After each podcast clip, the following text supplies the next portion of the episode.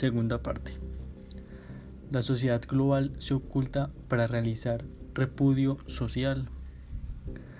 No está, no está claro que las sociedades en cualquier parte del mundo ocultan sus errores de manera intencional o lo hace de manera inconsciente, pero lo cierto es que en situaciones extremas como masacres, genocidios, corrupción y pobreza absoluta,